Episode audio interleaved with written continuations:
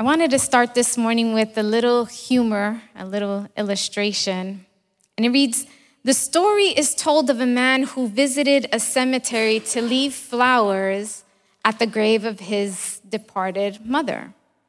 And he couldn't help but notice that a few yards away, a man was sobbing uncontrollably. And he can hear a loud cry of this man Why did you have to die?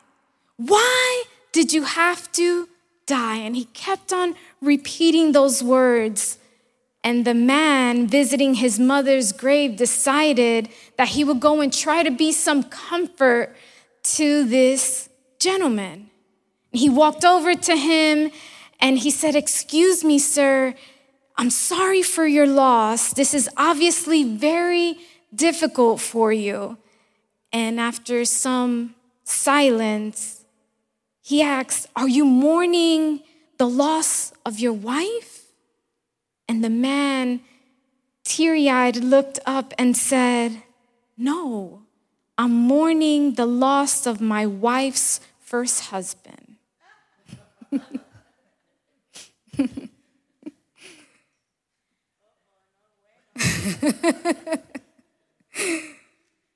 Many of us do not or wouldn't like to be in a situation like that. When we think of what we want, what we project ourselves, we want to be at the mountaintop. We want to be at the highest peak, the best elevation possible within our lives. No one wants to be stagnant in the valley. No one wants to be at the lowest point. We don't choose to be at our lowest points. But we all have those valleys, and actually, some of us are currently in our valleys. And so I ask this morning can dry, dead bones dance? So, the title for today's message is Can You Dance? Are your bones considered dead man walking? Are you trying to fill a void? Are you hopeless? And what's surprising is that even God fearing people can be found waiting to try and, and the next best thing to fill that void. And so today's message will be from the book of Ezekiel. And I want to ask you to stand. And I want you to open up your Bibles to the book of Ezekiel, chapter 37. And we're going to read the first 14 verses. And I'm going to be reading from the New International Version. But before I get into that, I want to give you some context. I'm going to give you some background. Currently, the people of Israel, they were exiled, they were in Babylon, and the armies of Babylon forced the surrender of this city of Jerusalem, and they deported even the kings out of, of this place, and they sent them to Babylon. And so, this is where we find ourselves. The people of Israel were exiled and they're in a different place, in a different um, setting, in a different home. They, they lived differently than what they did when they were in their homes. And this is where we find ourselves in the book of Ezekiel, chapter 37. If you have it, if you can say amen. Amen. So, the book of Ezekiel, chapter 37, verses 1 through 14 reads, the hand of the Lord was on me, and he brought me out of the spirit of the Lord and set me in the middle of a valley. It was full of bones. He led me back and forth among them, and I saw a great many bones on the floor of the valley, bones that were very dry. He asked me, Son of man, can these bones live? And I said, Sovereign Lord, you alone know. Verse 4 says, Then he said to me, Prophesy to these bones and say to them, Dry bones, hear the word of the Lord. This is what the sovereign Lord says to these bones I will make breath enter you, and you will come to life. I will attach tendons to you and make flesh come upon you and cover you with skin. I will put breath in you, and you will come to life. Then you will know that I am the Lord. So I prophesied as I was commanded. And as I was prophesying, there was a noise, a rattling sound.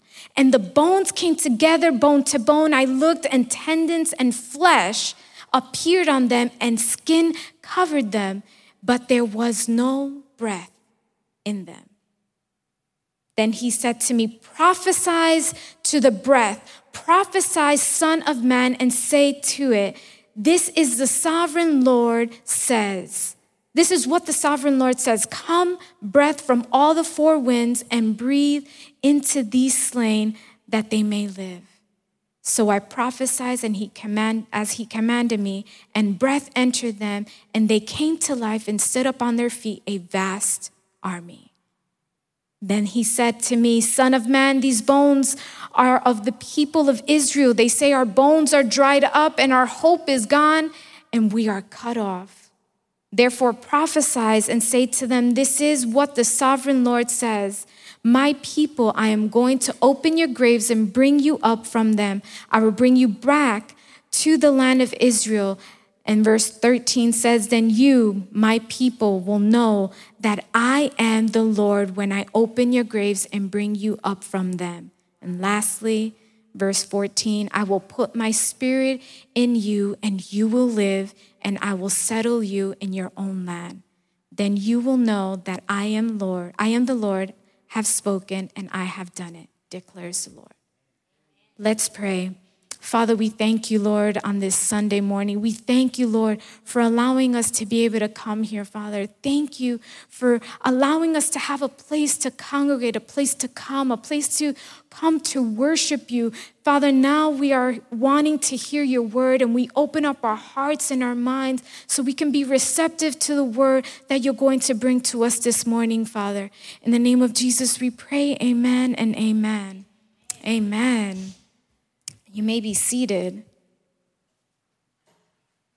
So, the context of dry bones from this passage isn't signaling or it is not showing death and destruction. Dry bones in this situation is which, when we find ourselves in a way or in a position that we don't see a way out, we don't see the light at the end of the tunnel.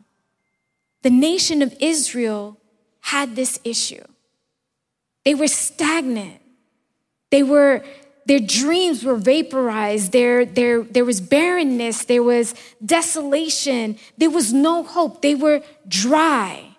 When you look up the word dry, it's free from moisture or liquid, not wet or moist. Do you find yourself dry? If you're dry day after day, week after week, month after month, year after year, drying for the, or waiting for the next best thing so you can laugh, but and then we go quickly back to dryness, there's something spiritually wrong. We will find ourselves like the people of Israel. Many of us find ourselves in a low place, in a valley, in a place which is very dry. We might see that there are dry bones around us to the point where we can't even see the actual bottom of the place in which we're standing. We find ourselves in a valley of dry bones. And just as the people of Israel were physically dead, but the valley that Ezekiel saw was of dead bones. And this was because the situation in which they found themselves, they were hopeless, they were helpless. Since their exile to Babylon, they were completely cut off from the fellowship of God. They didn't have that communication. They weren't able to speak to God like they were able to in their hometown. And due to their exile, the people of Israel actually decided to pick up some bad habits of the Babylonians. They rebelled, they sinned, they had idols. And sin had worked into the society, into the people of Israel. And you must think, well, the situation couldn't have been that bad. I mean, how bad could it have been? But verse 3 says, He asked me, Son of man, can these bones live?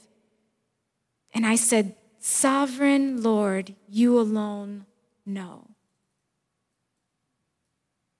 Our brother Easy or Ezekiel said that this thing was so bad, the situation was at its worst, that it was so grotesque that, that when God asked him, Son of man or prophet, can these bones live again? He didn't know whether to say yes or to say no. He just did not, he couldn't define an answer. And so he said, Lord, only you know. He says, I don't know, God. Because I don't, humanly looking at it, they're dry bones. How can they live? He's like, these human, it's not humanly possible for these bones to live. There was no solution, there was no fix to it. Have you ever been in a situation without an answer?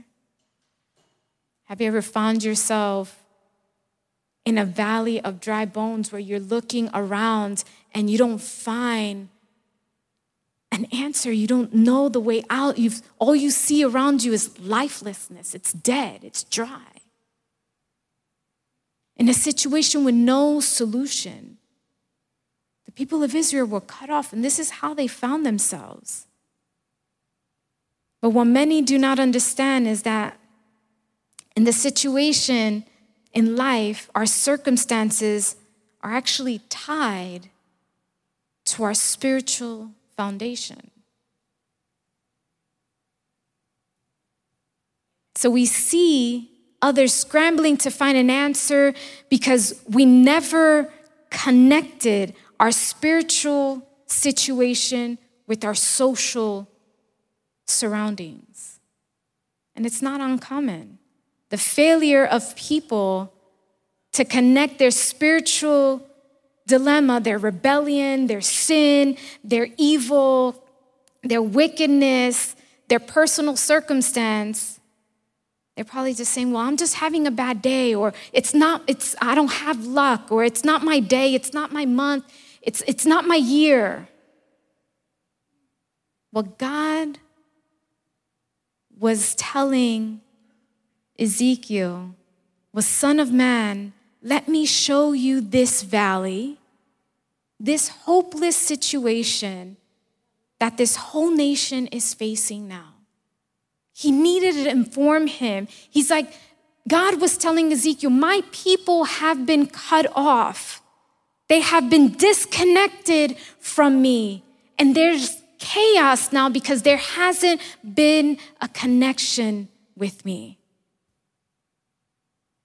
And when we find ourselves in that valley of dry bones, that's when we're disconnected with God.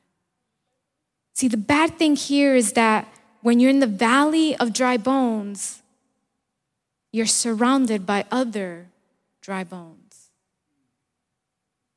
You're surrounded by more hopelessness. You're surrounded by no life. How can another dry bone help a dry bone? A dry bone and a dry bones are more dry bones. So the people of Israel were surrounded or they were dry bones and they couldn't help each other because there was no life within them. So God calls Ezekiel to show them, show him this vision and show him my people are dry and they're surrounded by others that are dry. And they need to be prophesied. They were dried up. And they were dried up because of their rebellion. They took on what the Babylons were doing. Instead of setting an example, and no matter whether they were moving from one place to another, they should have kept their values, but they didn't. And they allowed that physical distance from their hometown to create a spiritual distance between them and God. Growing up, some of us might have heard the song Dry Bones. Them bones, them bones, them dry bones. But it really hasn't been grasped. It really hasn't been understood. It hasn't been comprehended because the problem that God is pointing out, we can see it in verse 11. It says, Then he said to me, Son of man, these bones are the people of Israel. They say, Our bones are dried up and our hope is gone. We are cut off. They knew they were in a situation that was lifeless, hopeless. They knew it. And God says in his, his explanation that these bones are of those who I call my people. The whole house of Israel, their bones were dried, not physically, but spiritually. Their bones of their skeleton, their spiritual skeleton, were dried up. And so God was telling him that these people who are now just dried up bones, they got to that place or they're in that situation due to their lack of hope. The people of Israel, they were suffering from spiritual emptiness, a dryness, a spiritual dryness. I know many of us, when we wake up, there, depending on the way that we sleep, sometimes our mouth is dry. That it even hurts to do that first swallow. It's like sandpaper. This is how the people of Israel were. They were dry. I went on and I did some research because I'm like, for a bone to be dry, how long can it take? And I'm thinking a month, two months, three months. Listen to this. Within a year, all that is usually left is the skeleton and teeth with traces of tissue on them. It takes 40 to 50 years for the bones to become dry and brittle in a coffin. In a coffin. The bones that were shown to Ezekiel in this vision, they were in a valley. They were exposed to sun, to heat. So, how long had they been dry? How long were they spiritually disconnected from God? If God was showing Ezekiel this vision, it wasn't something that he went in person and saw. This was a vision. How long were they in this in that situation? What the nation of Israel went through caused their bones to be that dry, I really don't think it was that long. Physically, for human bone, yes, it will need to take that long. But when we apart from God, when we move away from God, it happens gradually, but we get cold fairly quickly. It doesn't take years.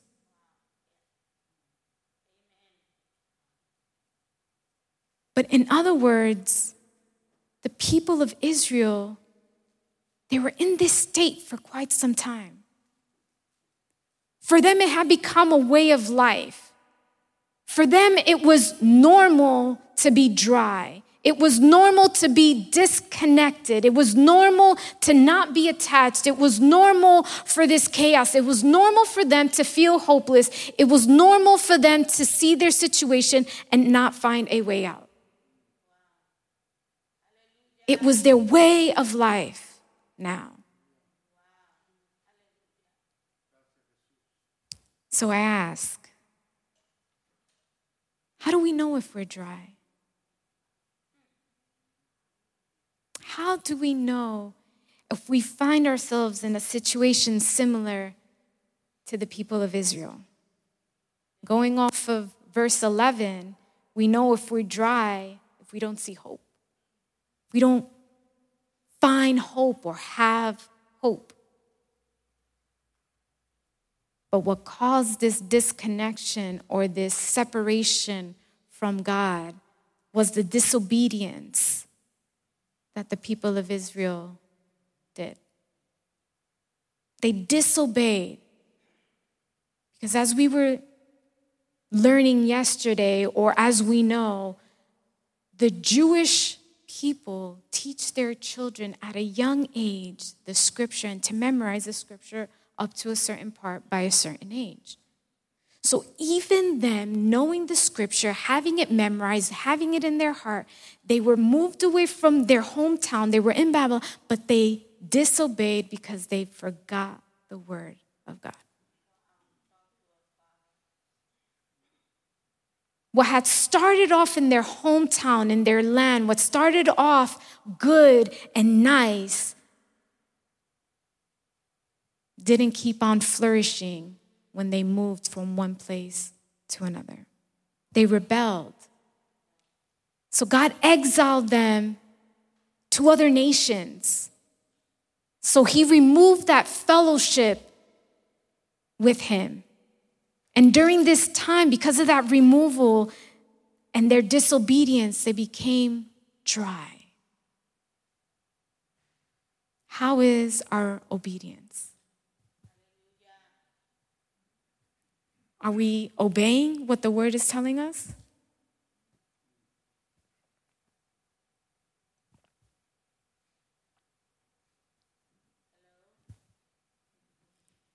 We all pass through moments of dryness.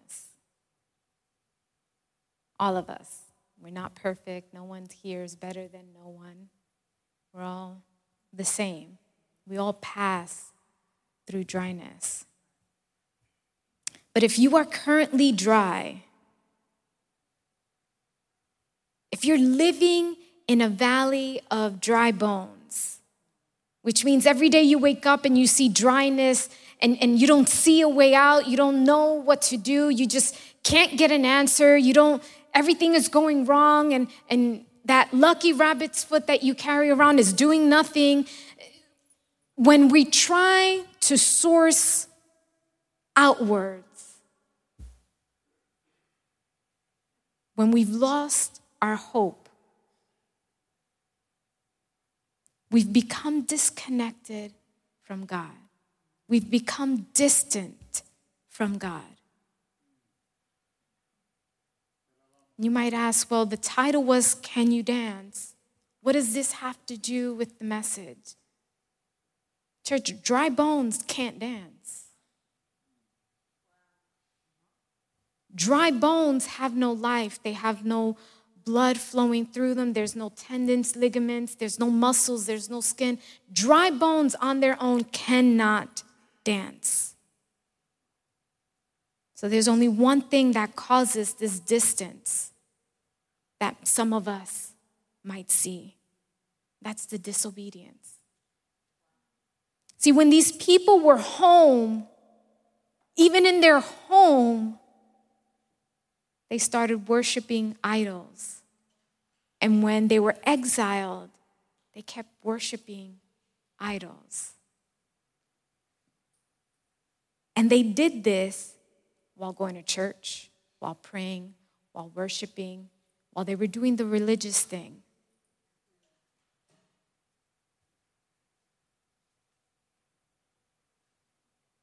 How many Sundays do we come to church? 52 Sundays out of the year. In addition to that, we have 52 Fridays out of the year as well that we come. But even if we come to church every 52 Sundays out of the year, every 52 Fridays, and, I, and we read our Bible every day, can we still be dry? Yes. Because what happens is, is when we allow something to become an idol in our lives and take the position of God, that's when we become dry. Even if we come to church every Sunday, even if we come to church every Friday, even if we join the, the Zoom meetings on Tuesdays, even if we come to the youth on Thursday, even if we come to any additional event, if we have replaced God in our lives, we will become dry. When there is an idol, it's somebody or something that has taken the place of God. This is when we turn our sources to meet our needs in order to solve our problems and fix our situation to something else. The problem that was happening in this valley of dry bones, they couldn't ask for help because everyone else was in that same situation. They were as dry as they were. And the reason that they were dry was because they were separated from God. They were separated due to that disobedience. So if you were spiritually dry for an extended period of time, it's disobedience. This disobedience leads to the distance, which creates this dryness. But in chapter 37, the first thing that God tells Ezekiel is to prophesize these bones. Verse 4 Then he said to me, Prophesy to these bones and say to them, Dry bones, hear the word of the Lord. I can picture it. I can picture our brother Ezekiel there when God is telling him, prophesies to these bones and say to them, dry bones, hear the word of the Lord. Why do you want me to give dry bones the word of the Lord? Why should I speak or prophesize over these dry bones, Lord? They're dry. There's nothing connecting them. But the Lord's response was not until the people of Israel become very dry, not until that moment is when they will be willing to listen. Sometimes it takes us a valley to be dry, to listen to the Word of God.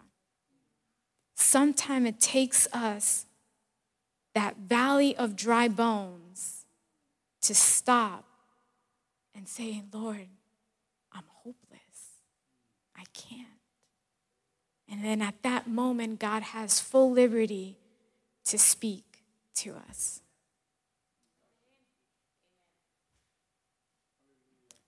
See, because at any other point, the people of Israel would not have been able to recognize what God wanted to do.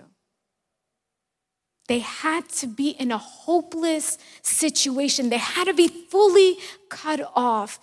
They had to comprehend that themselves they could not fix that situation. They were in a spiritual rebellion and that which caused that separation, but they had or God had to allow them to go through that so they can recognize him when they were in that valley. So God tells him, He tells him, Prophet, I need you to talk. He goes, Because those bones are dry, you need to speak the word of the Lord.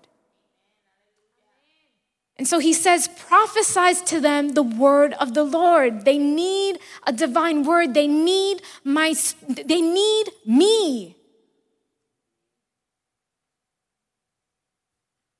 They need a word for their dry situation. And so Ezekiel listened. Ezekiel said, he, he says that he followed the instructions and he prophesies. Now, he didn't decide, like, oh, well, let me just pick up these bones and put it in my cart and, and take them to the doctor and let's see what's going on. He didn't go to any spiritual medium that's out there to be prophesies over these bones. What Ezekiel did was he declared the word of the Lord to these bones. God lets things die so that you can discover that He alone is God. See, it's not us. We can dress the best and still be dead. So God lets things die so He alone, so we know that it is just Him. So He says, So you speak to these dry bones and you tell them, this is how you got here. You got here because of disobedience. Your disobedience separated you from me. And because your disobedience separated you from me, now you're in this valley and you're these dry bones and you are hopeless. And now we need to prophesize over you. The dryness prepared them to receive what God had for them. And so God tells Ezekiel his plan. He's like, I need you to prophesy over my people. And so look at verse 7 and 8.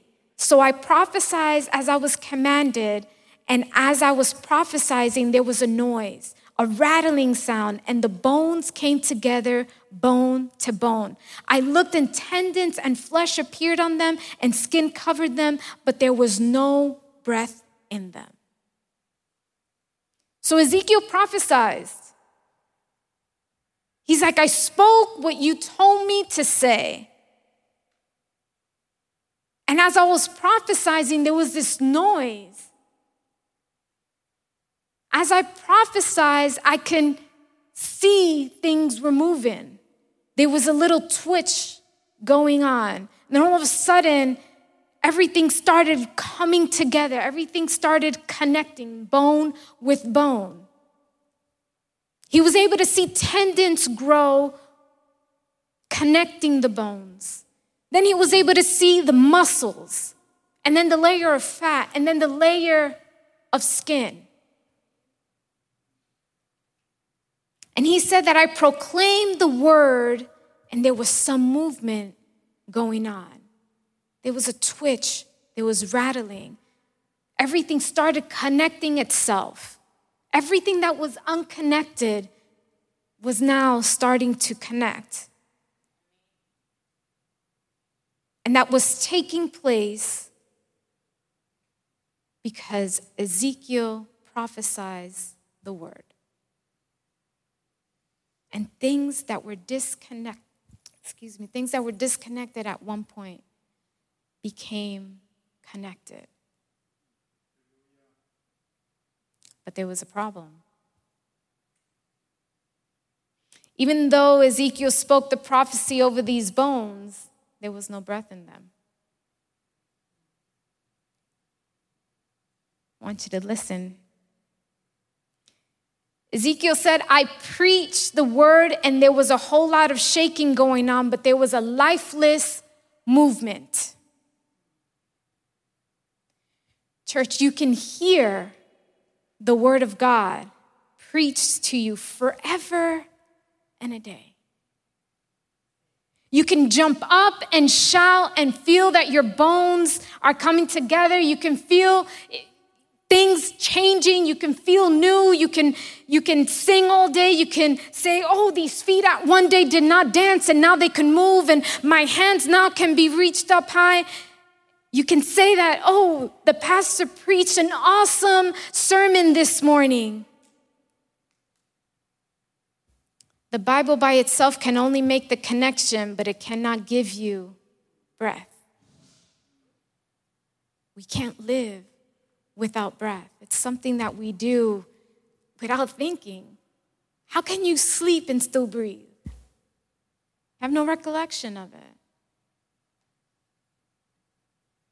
We can't live without breath. A body in a coffin is attached, but it lacks life, it lacks breath. Many of us come to church with no breath and we leave here hearing the word and thinking that we are alive since we feel better until we become dry again. And it actually takes more than just hearing the prophecy and knowing the prophecy. So, what Ezekiel says, in addition to prophesizing, which we read it in verse 7 and 8, God gives him additional instructions in verse 9.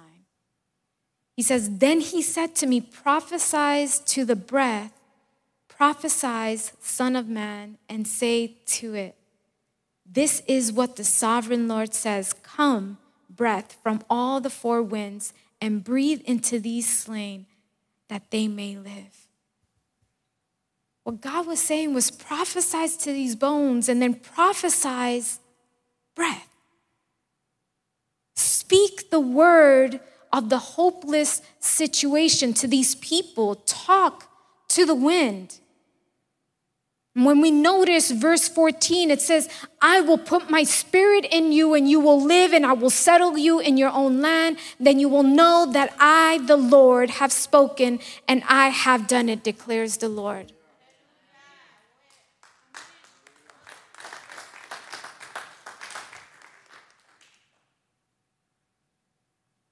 He says he's going to put his spirit within us. So we'll find ourselves in a valley surrounded by dry bones. We receive the word, and then he'll put his breath in us to remove us from our hopeless situation. The word breath in Hebrew is ruah, which means spirit. When God created, we're looking back in the book of Genesis, God spoke, Let there be. And He spoke. Let there be the sun, the light. He spoke. But when God spoke, He also did something. He didn't stay, you know, just standing there and directing people. The Bible tells us that the Spirit moved over the waters. A couple of verses down, it says, God formed man from dust, the dust of the ground, but when he had to blow into his nostrils the breath of life, and then he says, man became the living soul. God had to breathe breath into So, what I'm telling you today is that being under the Bible is fundamental. Knowing what the Bible says and reading it and having it in our heart is fundamental. The People of Israel had it, it's fundamental, but it's not sufficient. It's not enough. Memorizing verses is critical, but it's not going to change us. Going to church, yes. Listening to Christian radio, listening to Christian music, yes. Reading Bible, reading Christian books, yes, it's wonderful. But your dry bones are only connected. In order to leave the valley, you got to have life, not just connection. You have to have that breath of life, not just your bones connected with one another. Bones just connected without life is a zombie, it's a monster. But the Spirit of the Lord gives life. That's why God told Ezekiel, You prophesize the word, you don't say anything else but give them breath, give them my spirit. See, the spirit doesn't come until the bones respond to the word. The word is fundamental, but the spirit will come after. A lot of people want to get the spirit but their bones haven't responded to the word. They're still disconnected. And if the bones haven't responded to the word, there will be no wind blowing of the Spirit. So, the reason why we're not getting the Spirit is that the bones have refused the word. So, the Spirit is going to hold back, it's not going to move because the Bible calls it the Spirit of truth. If our bones are disconnected, we're in a disobedience with God. So the spirit of truth can't reside in where there is disobedience. If there is no life in you, you know there is no life and you are dry. When you're ongoingly dry, that's because the Spirit of God is either not in you, which means you're probably not a Christian, or He is in you but not working for you. If you're dry, it means you have not yet learned to live life based on the Word under the control of the Holy Spirit because only the Spirit can give you life. And with this, I'm going to start to close. Second Corinthians chapter 3 verse 16 says, "But whenever anyone turns to the Lord, the veil is taken away." Church, there's no teacher, there's no evangelist, there's no preacher, there's no pastor, there's no there's no one that you can listen to on this earth that can give you life. I mean, they can make you laugh, they can expand your, your knowledge, they can motivate you, but they cannot give you life. Because only the Spirit of the Lord can give life. It's only the Spirit of God that can give life. So, what God was telling Ezekiel, what he was saying is prophesize the word, speak to the spirit, and you bring those two together, and it's a miracle. Those dry bones can dance now. When we look at the book of John, chapter 7, verses 37 through 39, it tells us that whoever is thirsty to come to him and drink, his spirit will become like a well and keep us from getting dry. When you have water, you can't have dryness because what's wet is something that stays moist. It's perpetually moist. It's, its humidity is high. We should know that in Texas. Summer is coming, and we could already see the cracks happening in the soil from the dryness.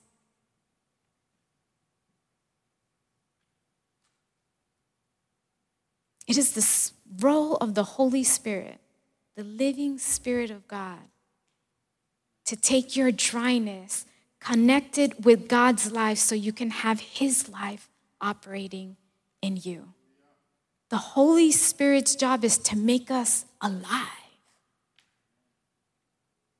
If you've been dry for an extended period of time, if your circumstances had made you dry, if your relationships are dry, it's because disobedience has created that distance, and that distance created dryness.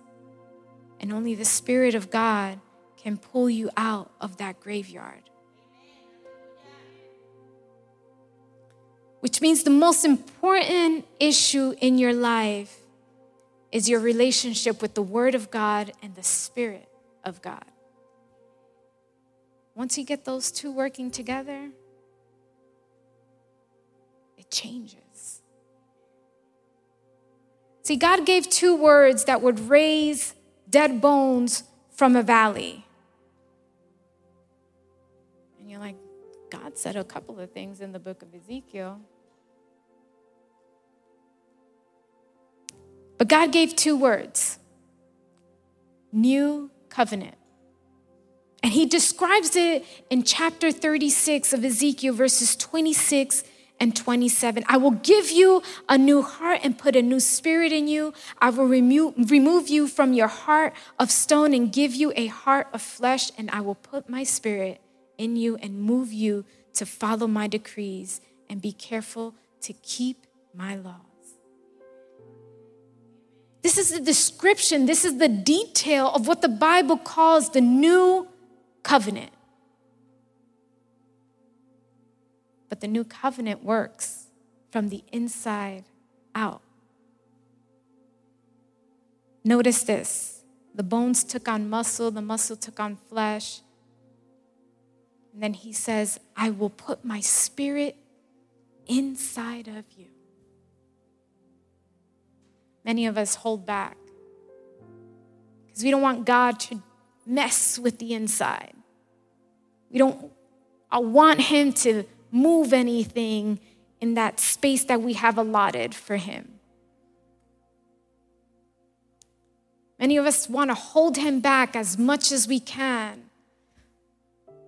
Heard these words. It's like, well, I want to live my life first, and then I'll dedicate my years later to God. But what he tells us in the book of Ezekiel that he gave us a new heart and he gave us a spirit because he wants to give us a new life. He wants to give me a new life. That means if I give my heart to him and he resides in me, what I think the best life will be is nothing compared to the best life that he can give me. That's what it's telling me here. He wants a dynamic relationship. He wants his spirit in us. And when he and what he wants to do is something that we can't picture, we can't imagine, we can't see. But when we allow him to do what he wants to do, our motivation changes. See, a lot of us are trying to obey God because we have to, and, and we look miserable sometimes, and, and we just, well, I guess I got to do this today, and I guess I got to go to church on Sunday because I have to teach or I have to serve, and, and I have to be here. You don't have to be here. You should want to be here. You should want to be here because we want His Spirit within us. When we have His Spirit within us, it's at work in us. And that's when we're like, God, do what you got to do. Use me. I'm yours. You want me to go to Africa? I'm going to go to Africa. I don't know what to do, who to, well, how to speak the language. I'm going to go. You want me to speak to these people that look at me wrong? God, give me the words and, and, and I'll go. Our motivation changes when we obey God. It's real simple when the Word of God is linked with the Spirit